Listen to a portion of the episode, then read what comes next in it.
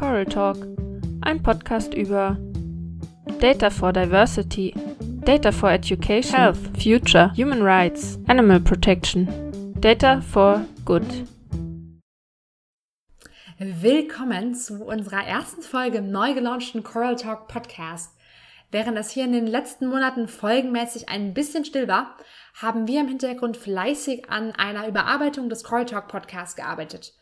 Wir wollen nämlich ab jetzt noch mehr auf die vielen spannenden und teilweise sehr überraschenden Anwendungen von Datenanalysen im Sinne der Gesellschaft eingehen und hoffen hier natürlich auch, euch unabhängig davon, welchen Wissensstand ihr mitbringt, an der einen oder anderen Stelle bei eurer Tätigkeit inspirieren zu können.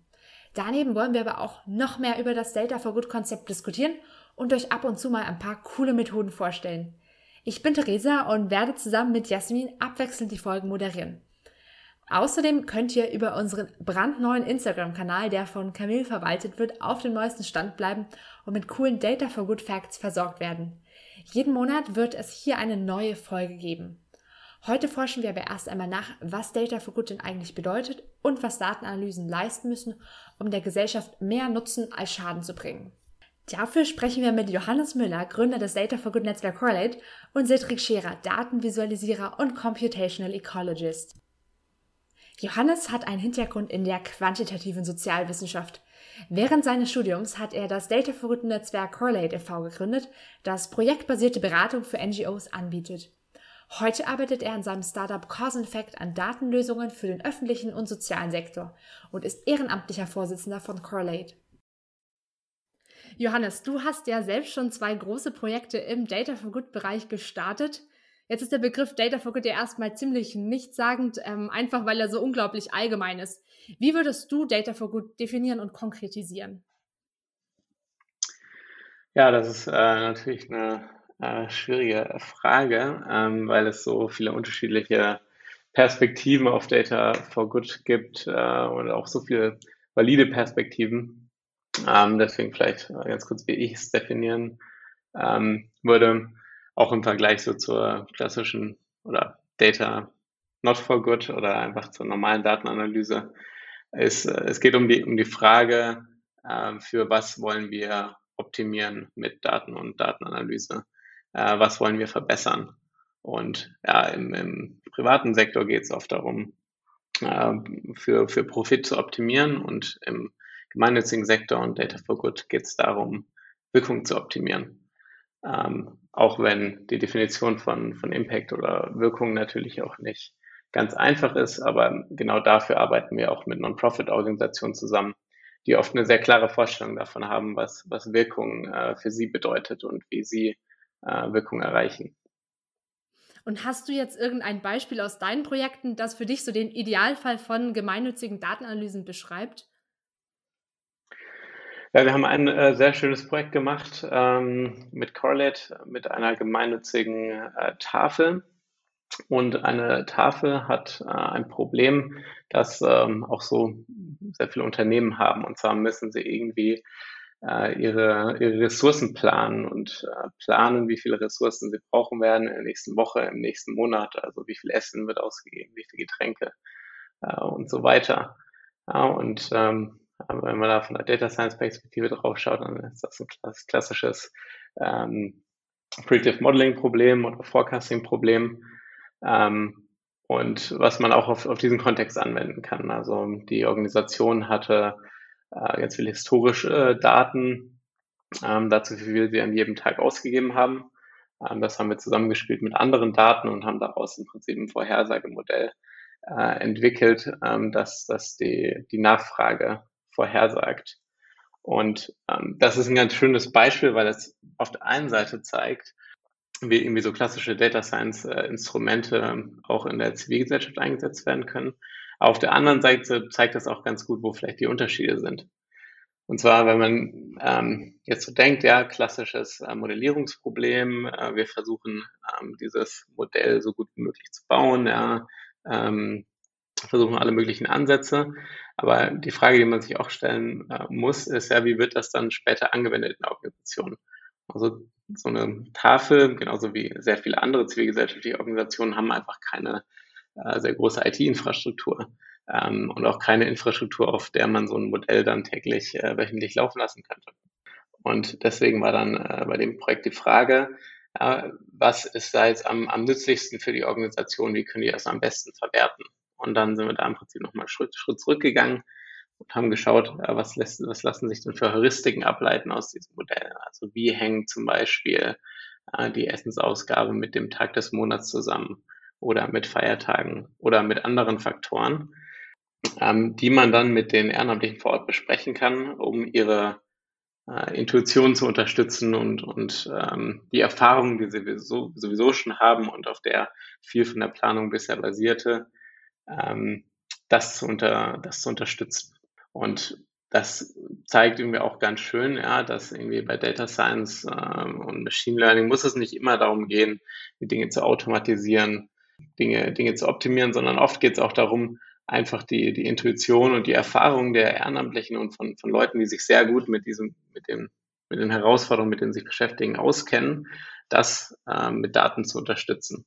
Und damit, also es wird oft von, von Data-Driven äh, ja, Decision-Making gesprochen. Das muss nicht immer Data-Driven sein, das kann auch Data-Augmented sein. Also äh, wir unterstützen mit Daten diesen Entscheidungsfindungsprozess und ersetzen ihn nicht mit unseren Modellen und Daten. Das ist aus diesen Gründen ist das, glaube ich, ein ganz, ganz schönes Beispiel auf, auf sehr vielen Ebenen ähm, dafür, was so ein, was so ein Data for Good Projekt ausmacht. Du hast jetzt gerade in deinem Beispiel auch schon so das positive Potenzial von Data for Good so rausgestellt. Was würdest du dir noch von der Gesellschaft und der, auch der Politik wünschen, damit dieses Potenzial noch mehr genutzt werden kann und nicht auch möglicherweise irgendwelche negativen Aspekte überwiegen? Das ist natürlich eine äh, sehr große Frage und ähm, also ich war vor ähm, zwei Jahren war ich äh, im Bundestag bei der KI, äh, KI und CAT Kommission als, als Sachverständiger äh, und damals wie, wie heute war, ist meine Position, äh, dass wir als, als Gesellschaft ähm, haben bisher irgendwie auf, auf KI und, und Daten so sehr engen Blick, ja, vor allen Dingen in der Politik. Ähm, gerade wenn es ums positive Potenzial geht, da wird oft in Deutschland wird oft gesagt, ähm, oder das ist zumindest ja, so das, was es impliziert. Ähm, die unsere Universitäten, die sollen Top-Forschung machen und äh, Unternehmen sollen dann diese Top-Forschung in Top-Produkte übersetzen. Ja, und die Zivilgesellschaft, die begleitet das Ganze so ein bisschen, ein bisschen vom, vom Rand aus. Ja, und ich glaube, das ist die, die Fehleinschätzung. Wir müssen äh, zivilgesellschaftliche Akteure und Profit-Organisationen äh, viel mehr als ähm, ja, Akteure begreifen, die auch selber Daten und KI nutzen können, um ähm, ja, ihre Ziele zu erreichen. Und das ist das allererste, was sich ändern muss. Ja? Wir müssen begreifen, dass soziale Organisationen, und damit meine ich auch die, die sehr großen Organisationen wie die, wie die Wohlfahrtsverbände, ähm, dass Daten, Data Science, äh, Machine Learning ähm, da auch eine sehr große Rolle spielen kann äh, und einfach einen sehr großen Impact haben kann. Das heißt, wenn wir gemeinwohlorientierte Datennutzung wollen, dann müssen wir die gemeinwohlorientierten Akteure stärken, äh, unterstützen, diese Technologien zu nutzen. Das heißt, wie sähe dann deine Vision für Data for Good in der Zukunft aus? Ähm, ja, also ich glaube, Data for Good äh, sollte eben nicht als so ein technokratisches Ideal verstanden werden. Ja? Ähm, also, dass ähm, wir jetzt alles ersetzen mit Algorithmen und Daten, ähm, sondern ich glaube vielmehr an, an die ja, sich selbst organisierende Zivilgesellschaft. Und deswegen sollte die Vision sein, dass zivilgesellschaftliche Organisationen schlagkräftiger ähm, werden und wir sie befähigen, ihre Ziele besser zu erreichen. Also um da ein bisschen plakativ zu sagen, vielleicht analog zu dem äh, früheren Microsoft-Motto uh, One PC in every home on every desk äh, könnte das äh, könnte die Vision vielleicht lauten One Data Scientist in every Non-Profit Organization. Was wären jetzt für dich so die Prinzipien von Data for Good?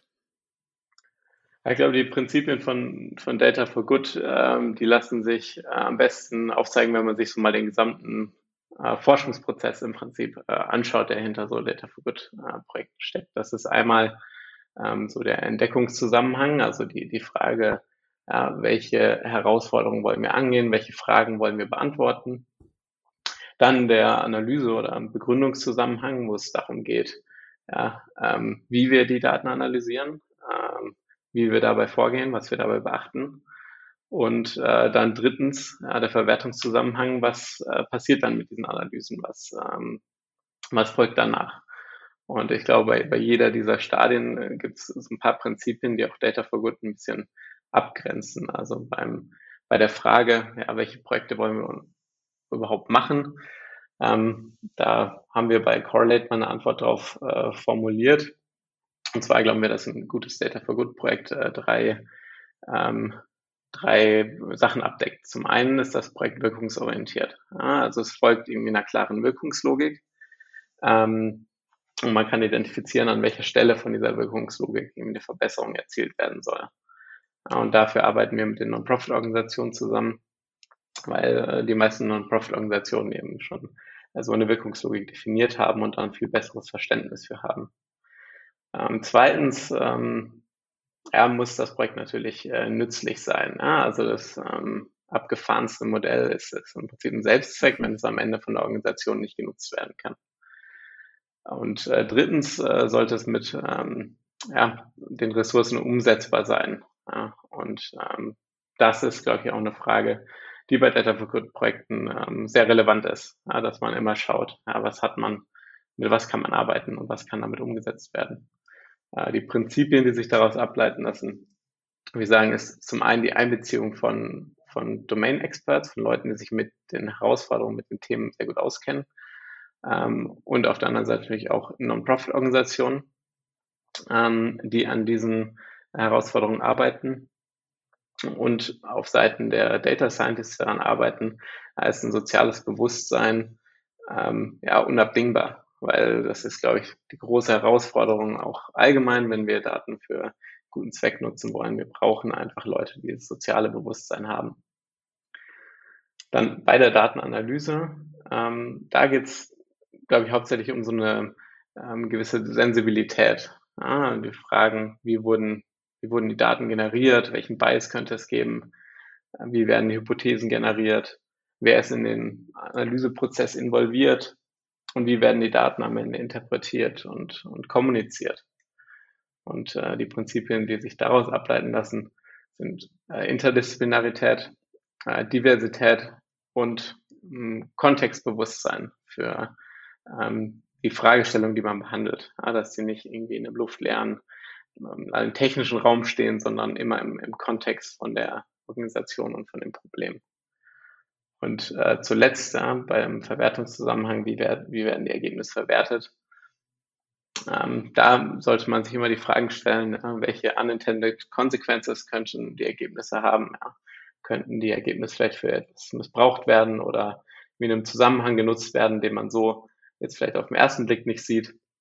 Und ja, ähm, die Prinzipien, die sich daraus ableiten, sind zum einen, glaube ich, Vorsicht. Wir müssen im sozialen Bereich äh, dann noch ein bisschen vorsichtiger sein, glaube ich, oft als äh, irgendwie bei der kommerziellen Nutzung äh, von Data Science und auch eine gewisse Weitsicht, ja, die man, eine gewisse äh, Weitsicht in Bezug auf ähm, die Implikationen von, von dem, was man tut also mit der Vorsicht vielleicht nochmal in Kontext zu setzen.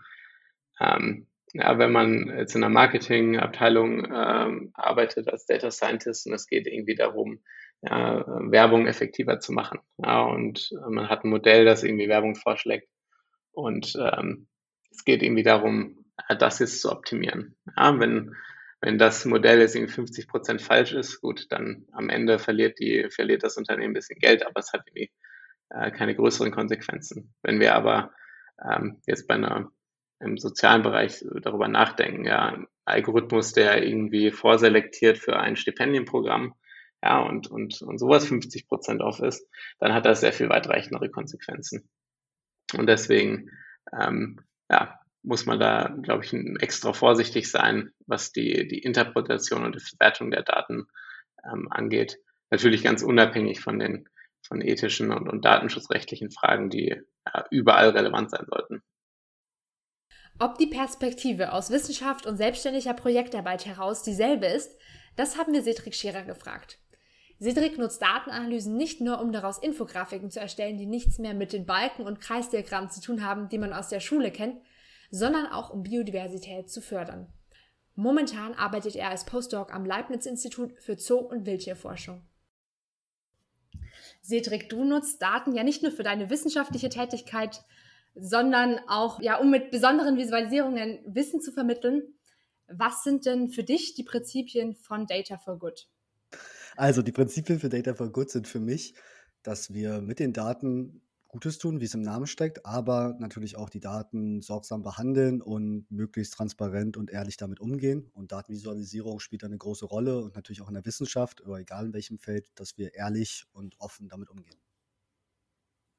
Und wenn du jetzt mal so ein bisschen mehr auf, auf die Schwierigkeiten eingehst, Data for Good ist erstmal so, da steckt das for Good drin, dass es irgendwie was zurückgibt, aber ähm, man kann ja meistens alles nicht nur so von der einen Seite betrachten. Ja, das ist richtig. Also zum Beispiel bei uns in der Ökologie ist es ja jetzt auch nicht so, dass wir uns Data for Good auf die Fahne geschrieben haben. Das ist ja jetzt eher, wenn ich bei Coral 8 unterwegs bin oder dann mit dem einen oder anderen Klienten. Ähm, in der Wissenschaft zum Beispiel ist das durchaus limitiert, weil eben Daten oft nicht veröffentlicht werden oder werden können oder wollen. Und genau das gleiche gilt halt für Codes. Und ich denke, das sollte sich dringend ändern, aber natürlich gibt es da auch Limitierungen, die dann eben zu solchen Problemen führen können solche Probleme? Was, was, ähm, was sind solche Probleme?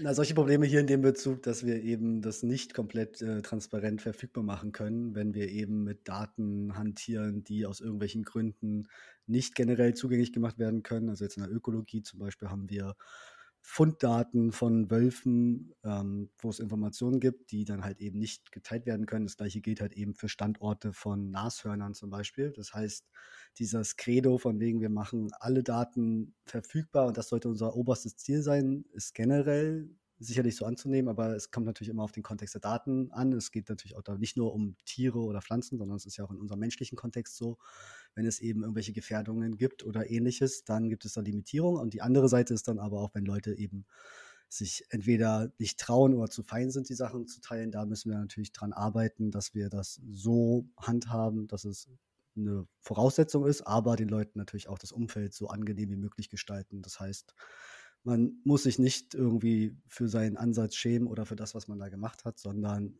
Feedback ist ein und alles und je mehr man teilt, desto mehr bekommt man hoffentlich zurück.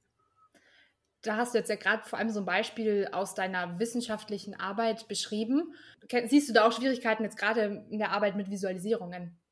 Ich muss sagen, selber habe ich da jetzt noch keine Schwierigkeiten gehabt. Also ich meine jetzt aus meiner Selbstständigkeit heraus ist wahrscheinlich die größte Schwierigkeit, ähm, mache ich einen Job oder mache ich ihn nicht und inwiefern behandelt mein Klient Daten eben transparent und ähm, ist gewünscht oder wofür werden diese Daten genutzt natürlich auch. Das heißt, man kann sich natürlich spezialisieren darauf, dass man nur Data for Good macht, aber dementsprechend muss man natürlich auch aufgestellt sein, das heißt Interessenten haben und nicht jeder Klient, jede Firma auf der Welt ist natürlich da interessiert dran. Das wäre so ein Problem der Erreichbarkeit, sage ich jetzt mal aus meiner Sicht.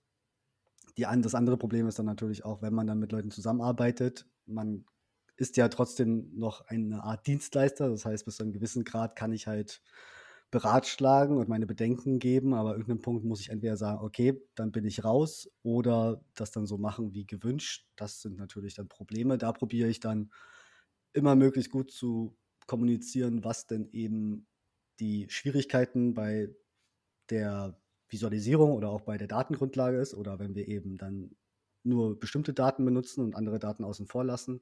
Das muss man natürlich alles klar machen. Und da ist es auch besonders wichtig, dass es dann eben Leute gibt, die das trainiert sind. Und da haben wir ja jede Menge bei uns im Team. Und das finde ich extrem wichtig. Und ich denke, da wird halt in manchen Umständen durchaus noch sehr sorglos mit umgegangen. Du hast jetzt gerade schon ein bisschen angesprochen, wie du sicherstellst, dass Gutes bewirkt wird tatsächlich mit dem, was du tust. Kannst du da noch ein bisschen stärker drauf eingehen? Ja, also es ist jetzt auch nicht so, dass alle meine Projekte irgendwie öffentlich und ähm, Data for Good äh, relevant sind. Also ich habe auch Klienten, die sicher, die in anderen Bereichen arbeiten. Aber ich arbeite zum Beispiel mit den Citizens for Europe zusammen und Each One Teach One. Und dort geht es halt viel um Diversitätsdaten um eine Gleichberechtigung oder eine Gleichstellung in der Gesellschaft. Und das sind zum Beispiel Themen, die mir sehr am Herzen liegen, wo ich auch gerne zusammenarbeite und solche Klienten definitiv lieber habe als dann irgendwelche Financial Business Klienten. Und dann dort eben auch gerne drauf zugehe und aktiv werde, beziehungsweise dann auch mit mir sprechen lassen, wenn es da eben Probleme gibt, wo man aushelfen kann. Jetzt hast du gerade auch schon Citizens for Europe angesprochen. Hast du irgendein Beispiel, jetzt entweder so aus der Forschungserfahrung oder aber auch aus den Visualisierungen, was für dich so den Idealfall von gemeinnützigen Datenanalysen darstellt. Ich weiß gar nicht, ob ich da jetzt so schon so weit mich aus dem Fenster lehnen kann, dass ich das irgendwie im großen Kontext wirklich beurteilen kann. Ich meine, das sind ja trotz allem kleine Dinge, die wir da machen. Ähm, und das sind dann eher die thematischen Dinge, die ich dann da spannend finde. Das heißt, äh, ja, eben wofür werden die Daten am Ende genutzt? Im Umgang ist es jetzt so, dass es natürlich äh, extrem wichtig ist, bei solchen Umfragen zum Beispiel auf Anonymisierung zu achten. Das kann ich dann in dem Fall nur bestätigen, dass das auch immer alles sehr gut lief. Ähm, dass man natürlich auch eben höchst transparent da ist, wenn es eben um solche sensiblen Themen geht, dass weder in die eine noch die andere Richtung geschönt wird. Das heißt, wenn dann irgendwie auch natürlich ein Interesse daran ist, vielleicht Ungleichheiten zu zeigen, damit irgendwas in, in Schwung kommt, sollte man natürlich da transparent sein. Zum Beispiel ein aktives Beispiel wäre dann eben Sample Sizes und da weiß ich auch selber aus der Erfahrung, dass Citizen for Europe zum Beispiel sehr sorgsam damit umgeht und sehr transparent eben immer darstellt, wie viele Stichproben haben wir da, wie viele Antworten haben wir da. Und das lässt sich halt auch super gut in der Visualisierung natürlich widerspiegeln. Das heißt, möglichst die Rohdaten zeigen oder halt zumindest angeben, auf welchen Grundlagen wir da eben Datenvisualisierung und dann kann sich jeder seine Meinung bilden, ob ihm das ausreicht oder nicht. Und das ist zum Beispiel etwas, was ich mit Transparenz da meine. Mir fallen dann eben, wo ich immer gerne als Feind gesehen werde von Boxplots, ähm, das stimmt so nicht, aber nur ein Boxplot alleine ist für mich eben keine Datentransparenz. Wenn ich die Daten irgendwo in der Tabelle noch dazu habe, dann ist das vielleicht okay, aber man kann das eben auch wunderschön in einer Visualisierung machen. Und dann ist jedem hoffentlich auf einen Blick klar, womit wir es hier zu tun haben und ob das ja eine vertrauenswürdige Aussage ist oder eben nur ein Artefakt. Sehr spannend, wie du jetzt gerade so die Methoden angesprochen hast. Oder wie würdest du es vom Zweck her sehen, dass von dem, was letztlich bewirkt wird, was ist da ein wünschenswerter Fall, um mal hier das Wort Idealfall zu vermeiden? Also ich finde es besonders wichtig, dass eben die Daten dann dafür genutzt werden, dass wir in der Gesellschaft irgendwie vorankommen, dass wir irgendwie morgen besser sind als gestern sozusagen. Und dass das ganz so schnell geht, glaube ich natürlich nicht. Aber ich bin schon der Meinung, dass man eben über Datengrundlage quantitativ und natürlich auch qualitativ Leute hoffentlich davon überzeugen kann. Das ist zumindest meine Überzeugung, dass wir damit eben mehr bewirken können, indem wir nicht von Anekdoten erzählen, sondern eben davon erzählen, was die breite Masse möchte. Und das kann man eben mit Daten unterstreichen. Und wohin das dann gehen soll, ja, wie gesagt, die Gesellschaft ähm, verbessern, das ist natürlich großes Anliegen, aber Data for Good umschließt, umfasst da ja einiges. Das ist eben Gleichstellung, Gleichberechtigung, aber vor allem für mich als Ökologe natürlich auch der Klimaschutz oder der Schutz von der, der Biodiversität, Biodiversität. Und aber auch ja, Verschmutzungen und ähnliches. Da gibt es viele Themen, an denen es auch viele spannende Projekte gibt, an denen ich gerne mitwirke. Und ja, im Großen und Ganzen wirklich alles, was die Gesellschaft, aber auch unsere Umwelt betrifft und uns irgendwie gerade gefährdet, sei es denn als ganze Menschheit oder auch eben einzelne Personen, die aufgrund irgendwelcher Eigenschaften Probleme haben. Ja, das ist eine spannende Vision. Vielen Dank, Cedric. Schön, dass du da warst. ja, vielen Dank auch für die Einladung. Ich hoffe, ihr konntet aus dieser Episode viel mitnehmen und freue mich darauf, euch beim nächsten Mal konkrete Projekte und Anwendungen vorstellen zu dürfen. Bis zum nächsten Mal. Das war Coral Talk, ein Data for Good Podcast. Dir hat's gefallen? Dann lass es uns wissen auf Instagram unter @coraltalk oder bei Facebook und Twitter unter @correlate. Abonniere uns auch gerne auf der Podcast-App deiner Wahl oder lass uns eine Bewertung bei iTunes da. Redaktionsteam Jasmin Klassen, Lisa Görke, Camille Kundas und Theresa Kriecherbauer. Der eingespielte Jingle ist Hey Mercy von Piers Murphy. Bis zum nächsten Mal.